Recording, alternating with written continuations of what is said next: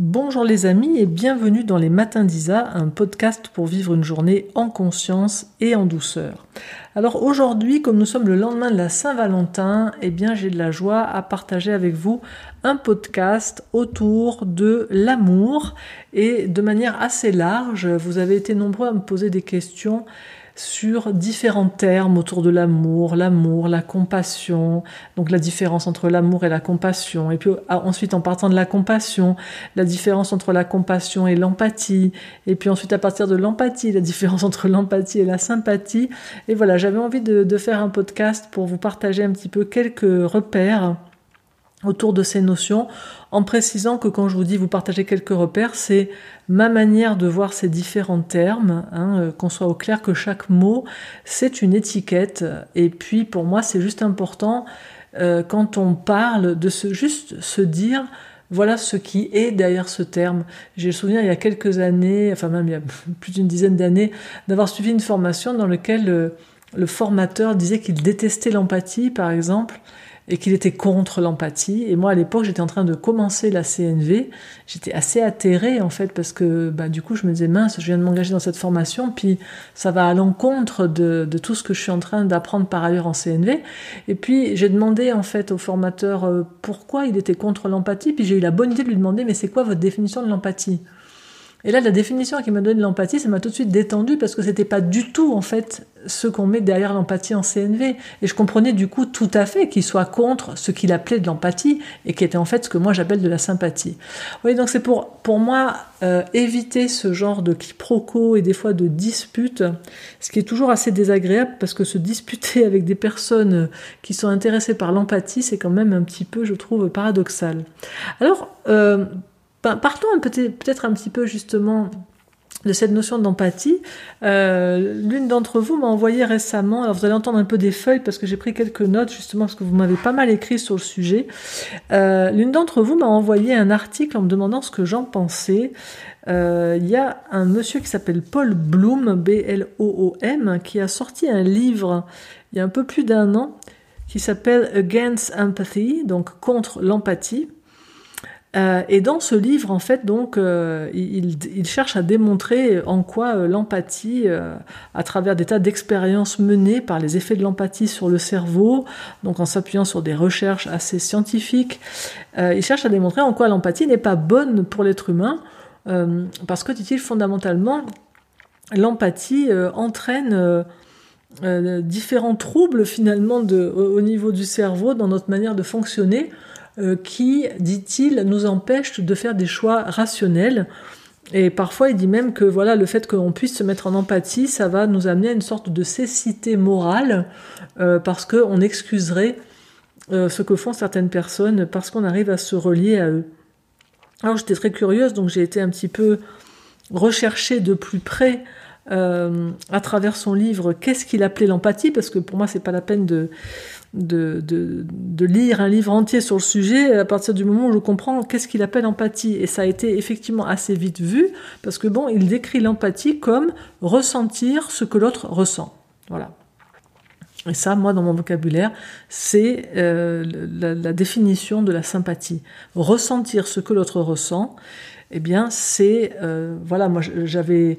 Depuis toujours, euh, je, fais beaucoup de musique, et depuis très jeune, euh, j'ai beaucoup aimé cette notion des cordes sympathiques. Hein.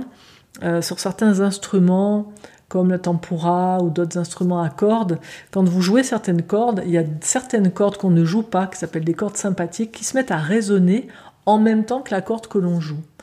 Et pour moi, ça donne vraiment le mouvement de ce qu'est la sympathie, c'est-à-dire c'est une corde émotionnelle en nous qui se met en résonance sans que nous-mêmes euh, on l'ait touché, sans que nous-mêmes on ait vécu quelque chose, mais qui se met en résonance lorsqu'elle s'active chez un autre être humain. Donc c'est un mouvement totalement non volontaire. Euh, on se retrouve à être en sympathie hein, euh, ou d'ailleurs en antipathie. Hein. c'est des cordes qui peuvent se mettre en action de manière contraire, en résonance opposée. Et effectivement, ce qu'il décrit euh, Paul Bloom dans tout son ouvrage, c'est euh, que le fait d'être, alors dans ce qu'il appelle lui l'empathie, qui est en fait dans mon vocabulaire de la sympathie, le fait de partager comme ça ses émotions, de se mettre en résonance, il explique que, que ça, stresse le cerveau, ça affecte certaines zones du cerveau et ensuite ça empêche de, faire des choix d'une manière rationnelle. Ce à quoi je peux tout à fait me relier parce qu'effectivement, quand on est comme ça en résonance émotionnelle forte, eh bien, euh, on perd euh, beaucoup de nos capacités euh, de discernement et de lucidité. Voilà, donc déjà donc préciser que moi dans mon vocabulaire, donc euh, l'empathie, ça ne consiste pas à ressentir ce que l'autre ressent. Euh, dans, son livre aussi, il décrit beaucoup l'empathie euh, comme une action passive due à l'action des neurones miroirs. et donc, dit-il, on se retrouve en empathie sans l'avoir voulu ni choisi. Alors que euh, ben moi, dans l'empathie que je pratique, telle que Marshall Rosenberg l'a décrit euh, dans la communication non violente, l'empathie c'est un processus très très très actif euh, dans lequel on choisit en fait de se relier à l'autre d'une manière particulière. Donc la question étant de quelle manière on se relie à l'autre? Paul Bloom décrit l'empathie comme ressentir ce que l'autre ressent et il décrit la compassion comme comprendre ce que l'autre ressent. Alors on va voir, moi j'ai encore une autre définition de la compassion, mais euh, pour moi l'empathie telle qu'on la vit euh, dans l'approche de la communication non violente, c'est encore autre chose. Ça n'est ni ressentir ni comprendre. Et en même temps, c'est un mélange des deux parce que c'est se relier, hein. c'est se mettre en connexion avec ce que l'autre est en train de ressentir en portant notre attention d'une manière toute particulière sur ses sentiments et sur ses besoins. Donc, juste pour vous dire, l'empathie dont il parle, ce Paul Bloom, qui est quelque chose qui s'active automatiquement euh, chez, l'être humain quand on voit, par exemple, quelqu'un qui se coupe ben, par l'action des neurones miroirs, en nous, on se met en sympathie, ça résonne, c'est comme si on sent que nous-mêmes, on, a un, doigt qui se coupe, enfin, on imagine euh, la même chose par les neurones miroirs, et euh, dans notre corps se contracte comme si on venait de se couper. Donc c'est une action réflexe, cette sympathie-là, alors que dans l'empathie dont on parle en CNV, on porte notre attention, et voilà, moi j'ai mis des années, quoi, à développer une capacité empathique. Donc c'est pour ça que ça me fait souvent Hum, est-ce que ça me fait sourire? Je ne sais pas, mais ça me perplexifie quand j'ai des personnes qui me disent mais moi je suis une empathe naturelle. Parce que dans mon vocabulaire, elles sont des sympathes naturelles, c'est-à-dire qu'elles résonnent beaucoup de manière euh, très très très spontanée avec tout ce qui les entoure. Depuis quelque temps, je vois qu'il y a ce terme des, des hypersensibles, des empathes hypersensibles qui apparaît. Il y a même des groupes sur Facebook qui s'appellent comme ça. Mais en fait, c'est des sympathes dans mon vocabulaire. C'est des sympathes hypersensibles, c'est-à-dire c'est des personnes qui se retrouvent à être en résonance très forte, en résonance émotionnelle avec ce qui se passe chez l'autre, sans l'avoir demandé, ce qui leur pose des soucis. Euh, Marshall disait très clairement, euh, je le cite, il disait distinguons bien l'empathie de la sympathie. Si j'éprouve des émotions, des sentiments forts, c'est de la sympathie, pas de l'empathie. Ainsi, si je dis oh là là, comme je me sens triste quand tu dis ça, j'éprouve de la sympathie, et alors je ne suis pas en mesure d'offrir de l'empathie. L'empathie nous demande de nous relier au sentiment de l'autre et non pas de ressentir la même chose. Nous ne faisons que l'accompagner, s'il m'arrive d'éloigner mon esprit de ce que vit l'autre ne fût-ce qu'une seconde et que je me rends compte que moi-même j'ai des sentiments forts, je ne vais pas essayer de les réprimer, mais le fait que je sois en lien avec mes propres sentiments m'indique que, je que je suis revenu chez moi. Et si ma douleur est trop grande, je ne peux pas faire preuve d'empathie. Si je souffre trop, je ne peux pas offrir de l'empathie. Je peux donc à ce moment-là dire à l'autre Écoute, ça me fait tellement mal d'entendre ce que tu dis que je n'arrive plus à t'écouter. Est-ce qu'on pourrait juste prendre un moment pour que je puisse gérer ça afin que je puisse recommencer à t'écouter ensuite? Il est donc important de ne pas confondre empathie et sympathie. Si je dis à une personne en souffrance, je comprends vraiment comment tu te sens et ça me rend triste, je détourne l'attention vers moi. Et ça, pour moi, c'est un point qui est super important. C'est que quand je suis en sympathie, en fait, comme je suis touchée, euh, ben, je peux plus être en lien avec l'autre d'une manière qui fait que je peux lui offrir du soutien. Et dans l'empathie telle que on la pratique euh, en CNV, l'empathie, c'est offrir un, temps de présence à l'autre dans lequel on se met entre parenthèses pendant ce temps-là et où toute notre attention, elle est tournée vers ce qu'il vit et où je, lui offre un espace dans lequel il peut se sentir rejoint, dans lequel il peut se déposer sans... Alors évidemment, je ne reparle pas de tous les obstacles à l'empathie, hein, évidemment sans lui donner de conseils, sans lui raconter ma vie au milieu, sans lui dire moi aussi j'ai vécu ça, euh, sans lui dire c'est pas grave, sans lui dire tu devrais, blablabla. Hein. Et je précise que faire tout ça, ça n'est pas mal, c'est simplement, ça n'est pas de l'empathie. Hein. Parce que je vois qu'il y a aussi souvent une grande confusion pour beaucoup de personnes qui, qui commencent à pratiquer la CNV puis qui me disent ah ouais mais je sais pas comment faire parce que je suis coach alors je peux plus donner de conseils puisque je fais de la CNV puis qu'en CNV faut être en empathie mais attendez euh, si vous voulez donner des conseils vous pourrez donner des conseils c'est simplement si la personne elle a besoin d'empathie ben euh, en empathie on donne pas de conseils mais après avoir reçu de l'empathie, je peux avoir besoin de conseils et je vais les demander. Et puis si vous êtes coach, vous allez m'en donner. Il n'y a aucun souci. Hein. C'est un et, c'est pas un ou. Donc, simplement avoir cette clarté que si je suis en empathie de la manière dont la CNV nous propose d'être en empathie, je ne suis pas au milieu. Voilà. Du coup, il n'y a pas de jeu d'ailleurs quand on est en empathie. Alors, quand je dis il n'y a pas de jeu, euh, la CNV, c'est pas des mots, hein. mais quand on, fait des apprentissages de notre attention, quand on apprend à mettre vraiment notre attention dans cette position très particulière qu'est l'empathie, bah, moi je trouve que ça aide au début de, s'entraîner. Moi je me suis quand même entraîné pendant quelques années à arrêter de mettre je au milieu de, de mes phrases, d'arrêter de dire euh, j'entends, je perçois, mais de dire directement est-ce que tu quand tu me dis ça, est-ce que tu te sens euh, triste, euh, voilà, parce que en ce moment c'est vachement rude pour toi? Est-ce que il euh, y a comme quelque chose en toi qui, qui, s'effondre quand tu me partages ça, parce que tu aspires tellement à vivre davantage de, de, douceur dans ta relation de couple, et du coup c'est vraiment rude pour toi quand c'est pas ce que tu vis? Voilà, vraiment à rester chez l'autre et à se mettre entre parenthèses pendant le temps où on est en empathie, parce que L'autre, en fait, pour moi, toutes ces années, euh, ça fait 17 ans hein, que j'ai commencé la CNV et puis que je continue toujours, toujours à peaufiner chaque jour, euh, à pratiquer cet art de l'empathie. Et ouais, je me dis que c'est un chemin d'une vie. Euh, et, quand je vois combien c'est précieux pour l'autre de pouvoir se déposer comme ça, je vois qu'au final, ce qu'on cherche, et, et, qui permet vraiment à l'autre de pouvoir se déposer, vous voyez, comme dans un hamac, c'est que notre posture par rapport à lui, notre posture non, verbale, et puis les mots que nous posons, eh bien, ça, ça doit lui permettre de pouvoir à un moment donné nous dire oui, c'est ça, oui, c'est ça. Vous voyez ce, ce oui qui arrive des profondeurs de l'être et qui fait que ah, on peut se déposer parce que oui, c'est ça, tu m'as rejoint, tu m'as compris, oui, c'est ça, c'est bien ça dont il est question. Et vous comprenez bien que quand vous êtes en sympathie puis que vous dites à quelqu'un Oh là là, comme je me sens triste quand tu me dis ça, ou bien oh, Mais je te comprends tellement, mais c'est une horreur ce que tu vis, ben, la personne qui vient de parler derrière, elle peut pas faire Oui, c'est ça. Alors que quand vous êtes complètement présent à l'autre et que, au-delà des mots, dans votre présence, vous avez votre attention sur ce qu'il vit, que vous vous reliez à ce qu'il est en train de ressentir au niveau de son cœur, au niveau de ses sentiments, que vous êtes en train de vous connecter au niveau de ses besoins.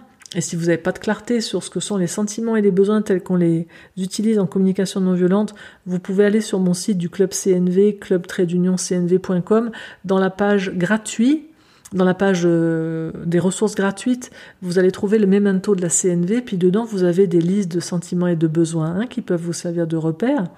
Donc, quand je me relis au niveau de ses sentiments, au niveau de son cœur, et puis quand je me relis au niveau de ses besoins, c'est-à-dire au niveau des forces motrices de la vie qui sont à l'œuvre en lui, et puis qui sont pas du tout nourries, qui sont pas rejoints à ce moment-là, et quand je les lui reflète de manière simple, comme ça, en lui disant mais Ouais, mais est-ce que ce qui t'affecte en ce moment, est-ce ce qui te fait triste? C'est qu'en fait, t'arrives pas finalement à, à être nourri côté euh, partage de conscience finalement dans cette relation. Est-ce que c'est ça? Et là, ah, l'autre, si c'est ça. Et puis si vous lui avez reflété ça, exprimé ça à la mesure de l'intensité de ce qu'il est en train de vivre, il va pouvoir se déposer, il va pouvoir faire Ah putain, ouais, c'est ça, c'est exactement ça. Donc, deux choses hein, dans l'empathie en CNV un, se relier aux sentiments et aux besoins de l'autre, et deux, euh, exprimer dans notre manière de l'exprimer, exprimer qu'on mesure l'intensité de l'émotion, du, du, sentiment, et l'intensité de à quel point peut-être le besoin en question n'est pas rejoint. Parce que des fois, pour des personnes qui commencent la CNV, elles se mettent en empathie activement, donc ça veut dire elles mettent leur attention sur les sentiments et les besoins de l'autre. Et puis en, voyant une cause, hein, en voyant que le besoin est la cause du sentiment, elles, font un reflet comme ça à l'autre en lui exprimant est-ce que tu te sens comme ça parce qu'au fond tu as un besoin, une aspiration à vivre ça, est-ce que c'est ça? Et puis elles ne mettent pas le potentiomètre de l'intensité au bon endroit, c'est-à-dire qu'elles n'ont pas mesuré à quel point la personne est triste ou à quel point la personne est tendue. Et si le potentiomètre est pas bien réglé, la personne ne se sent pas rejointe. Si vous lui dites, mais est-ce que tu es vraiment agacé alors que l'autre est enragé, eh ben, il va pas pouvoir faire oui, c'est ça. Hein. alors si vous lui dites, mais, mais, mais quand je t'entends, mais on dirait vraiment, mais tu as les boules, mais à un point, hein, si on fait de la girafe de rue, mais tu as les boules, mais à un point, mais au plafond, quoi. C'est ça? Ah ouais, j'en peux plus. Voilà, là, la personne se sent rejointe. Mais est-ce que tu as les boules comme ça parce que t'aimerais tellement recevoir davantage de soutien et que t'en as pas du tout en ce moment? Est-ce que c'est ça? Et là, la personne va vous dire oui Vous voyez, donc, donc ça n'est pas mou l'empathie. Et là aussi, je vois souvent des personnes qui débutent dans l'empathie telle qu'on la pratique en CNV, qui font des reflets toujours très doux, très, très lissés, comme ça. Et l'autre peut pas se déposer parce que c'est pas l'intensité qui lui correspond. Donc voilà un petit peu déjà pour des repères entre euh, empathie euh, et sympathie. Je regarde un petit peu dans vos questions s'il y avait autre chose là-dessus. Euh, non, ça, ça j'en ai parlé et ça aussi. Voilà. Donc retenez aussi comme point de repère que en sympathie, en fait, je suis chez moi. Je, crois que je fais quelque chose pour toi, mais en fait, je suis chez moi parce que je suis en train de raisonner, je suis la corde qui résonne, alors que en empathie, mon attention, elle est vraiment complètement euh, vers toi. Hmm. Et puis, une deuxième question que vous m'avez posée vraiment, c'est la différence entre l'empathie et la compassion. Et moi, j'aime bien, euh, j'aime bien qu'on se donne des repères là-dessus, surtout dans, cette compassion en ce lendemain de Saint-Valentin, parce que la Saint-Valentin, bah, elle célèbre, elle célèbre beaucoup euh, l'amour amoureux, et dans l'amour amoureux, euh, on pense pas forcément à la compassion. Hein. On, on pense davantage au désir, à l'état amoureux, à l'éros, à plein de choses. Et moi, j'aime me souvenir que dans, l'échelle de l'amour qui dans la tradition grecque euh, a une dizaine de barreaux qui vont de porneia jusqu'à l'agapé en passant par la philia au milieu, eh bien, euh, on, part de quelque chose qui est très physique, qui est un, un, amour euh, où je te veux, où je veux te manger, où, je, où tu es tout pour moi, où je te désire, où je te veux, à un amour où après je, je, te respecte, et puis un amour où, je commence à, à percevoir que je suis meilleur euh, que moi-même quand tu es là, et puis un, amour où je commence à vouloir à un moment donné vouloir prendre soin de toi, et où dans les, plus, les, échelons les plus élevés de cette échelle de l'amour, euh, on va arriver à cet agapé qui est l'amour qui, qui, prend soin et, qui donne justement cette, cette compassion. Donc moi j'aime beaucoup euh, me souvenir en fait que l'échelle de l'amour elle a de nombreux barreaux, de nombreux étages et que la compassion, ça n'est pas seulement quelque chose qui est réservé euh, aux amis, euh, euh, aux animaux, je ne sais pas quoi dans l'univers, mais que c'est une des formes d'amour que l'on peut tout à fait vivre aussi avec son amoureux, avec son amoureuse, de lui offrir ce type d'amour qui est un amour en action, qui prend soin. Et si vous voulez plus de repères sur tout ça, en ce moment j'ai un parcours dans le club CNV justement qui s'appelle Au cœur du couple, dans lequel je parle de manière beaucoup plus détaillée de tout ça. Mais pour aujourd'hui, dans ce podcast des matins d'Isa, donc je vais rester sur cette notion donc euh, de cet amour compassion et de la différence particulière entre donc la compassion et l'empathie. Alors moi je vois euh, euh, l'empathie comme quelque chose de très actif dans la manière dont nous portons notre attention, mais de, de très entre parenthèses à un endroit, c'est-à-dire je ne me mets pas dedans. Quand je suis en empathie, je, suis complètement en train de recevoir l'autre et je suis complètement en train euh, de me relier à ce qu'il vit, mais je ne me mets pas au milieu. Hein, c'est pour ça d'ailleurs que je vous dis que dans, le, dans les mots, je n'ai pas de jeu euh, au milieu. Je ne suis pas en train de, me mettre dedans en disant euh, je ceci ou je cela. je, voyez, je, je, suis vraiment à l'écoute de ce qu'il est en train de me partager et je lui reflète ce qui est chez lui en lui offrant comme un hamac de présence dans lequel il peut se déposer et dire son oui. Donc de cette manière-là, si je vois cette empathie comme un hamac de présence dans lequel moi, mes émotions, mes ressentis, ce que je ressens dans mon cœur sont entre parenthèses, eh bien, euh, on peut voir l'empathie comme un état assez réceptif, hein, dans lequel moi je, je suis dans de la réceptivité par rapport à l'autre. J'offre ma présence à l'autre, je suis attentif, attentive à entendre au-delà des mots tout le précieux de ce qui aspire à se vivre euh, en lui. Et si j'ai mon ressenti personnel qui surgit dans le paysage, ben c'est le signal que j'ai plus les moyens d'être en empathie avec lui, puis qu'il est temps de m'offrir euh, un temps de connexion euh, avec moi-même. Dans la compassion, j'ai une posture beaucoup plus active. mon élan est toujours de contribuer, mais à présent, je vais offrir à l'autre euh, l'élan de mon cœur. Je vais lui, je vais lui donner de l'amour finalement. Voyez? Donc, moi, je vois vraiment euh, quelque part la compassion comme euh, c'est par compassion que je me mets en empathie, en fait. Moi, dans ma manière de voir les choses. Hein. C'est, j'ai un ami qui arrive. Hein, prenons des exemples concrets. Une amie arrive et voilà, elle m'annonce que son compagnon vient de la quitter et, et qu'ils viennent le faire de manière très soudaine, euh, sans qu'elle s'y attende, et en plus il lui annonce qu'il vient de rencontrer le grand amour. Voilà. Elle est complètement effondrée. Bon, moi, euh, je suis pas super disponible à ce moment-là. Au moment où elle arrive, on devait euh, boire. voilà, on avait dit qu'on se rencontrait dans un bar pour passer un petit moment ensemble. Je pensais qu'on allait passer un bon moment. c'est une amie que j'avais pas vue depuis longtemps. J'avais pas forcément la dispo pour euh, aller l'écouter, quoi, à ce moment-là. Et puis, je la vois tellement effondrée, quoi. Il y a quelque chose dans mon cœur qui est touché, parce que c'est une amie, et dans ami, il y a âme et amour, donc c'est quelqu'un qui touche mon âme et c'est quelqu'un que j'aime, et je la vois tellement effondrée que j'ai mon cœur qui est touché à ce moment-là. Je précise touché, pas affecté, mais j'ai mon cœur qui est touché par ce qu'elle est en train de vivre. Et j'ai un élan d'amour de prendre soin. Hein, de l'amour en action, c'est la compassion. L'amour en action, pour moi, c'est la compassion. Donc, j'ai un élan de compassion, de prendre soin. Et parce que j'ai cet élan de compassion vers elle, mais donc ça part de moi, vous voyez, c'est chez moi. Mais je vais pas le lui dire ça, moi, à ce moment-là, justement, parce que je suis dans de la compassion, je veux prendre soin. Donc je vais pas commencer à lui dire, moi, tu sais, je suis très touchée par ce que tu me dis, parce que je ramènerai à moi le truc. Je sais qu'elle a besoin d'empathie parce que j'ai l'expérience que quelqu'un qui souffre a besoin d'empathie. Et donc parce que je ressens de la compassion envers elle, je vais me mettre en empathie. Et dès qu'elle commence à parler, je vais lui dire oh là là, mais c'est ça, ça t'as l'air vraiment triste et c'est vraiment un choc pour toi en fait. Tu t'y attendais pas du tout. Est-ce que c'est ça?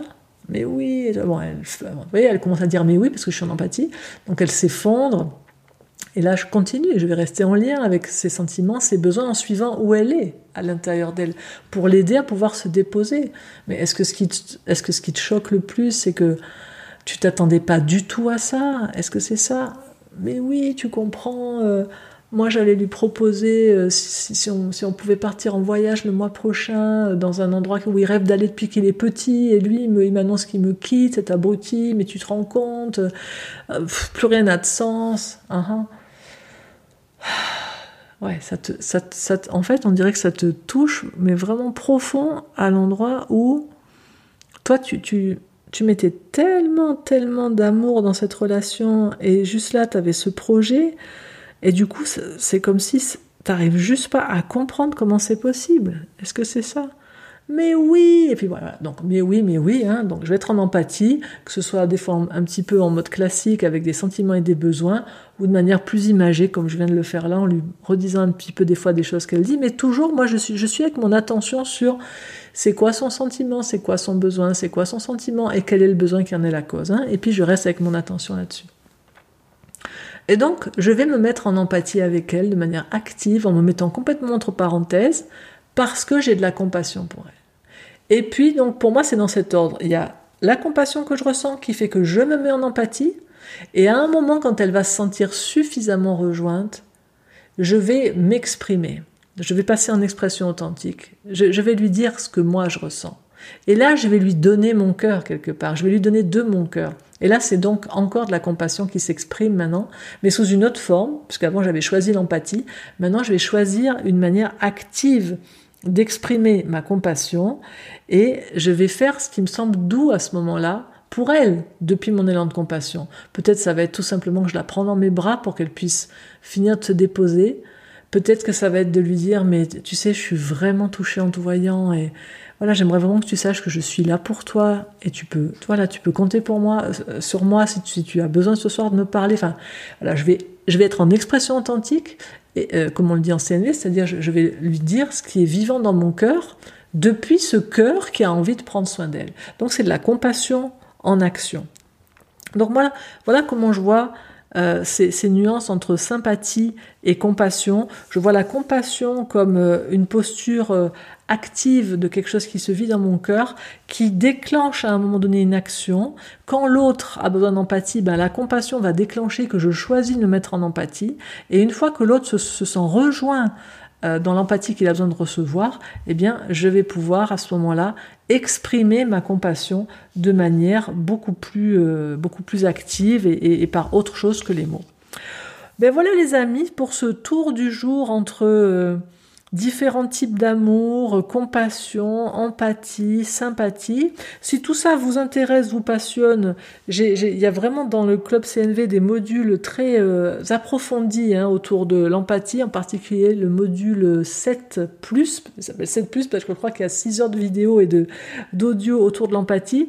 Mais je veux dire, si vous tournez depuis un moment autour de cette notion d'empathie, euh, que quelque part euh, vous n'arrivez pas complètement à l'attraper, à le cerner et surtout à le pratiquer, et, que vous voulez le découvrir, franchement, je vous recommande ce module-là parce que j'y ai passé des heures à, enregistrer des tas de choses, à filmer des tas de choses sur ce thème, et je crois que c'est vraiment précieux. Et sinon, j'espère vraiment que ce podcast d'aujourd'hui vous aura déjà donné des repères euh, qui vous permettent au quotidien, voilà, de pouvoir repérer tout simplement euh, où j'en suis. Parce que qu'on soit clair, c'est ok d'être en sympathie, il euh, n'y a aucun souci. C'est juste pour moi, c'est important d'avoir des repères. Moi, des fois, plein de moments, je suis en sympathie. Et plein de moments, je suis en antipathie, d'ailleurs. Hein. Et puis, il y a des moments, je choisis de me mettre en empathie. Et des moments, je ressens de la compassion. Voilà.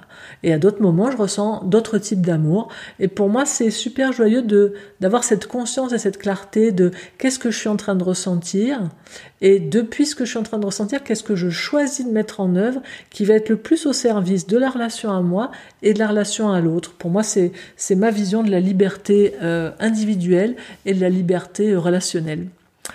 Voilà, j'espère que tout ça contribue pour vous. Si vous avez aimé ce podcast, ben vous pouvez le partager euh, sur vos réseaux sociaux. Vous pouvez vous abonner à ma chaîne sur les différentes plateformes. Sur YouTube, vous pouvez laisser un pouce bleu et un commentaire. Sur Apple Podcast, vous pouvez laisser le nombre d'étoiles qui correspond à votre appréciation et un commentaire aussi.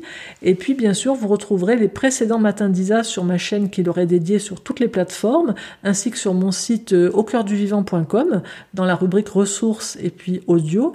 Et je vous dis à samedi prochain pour un nouvel épisode. Au revoir.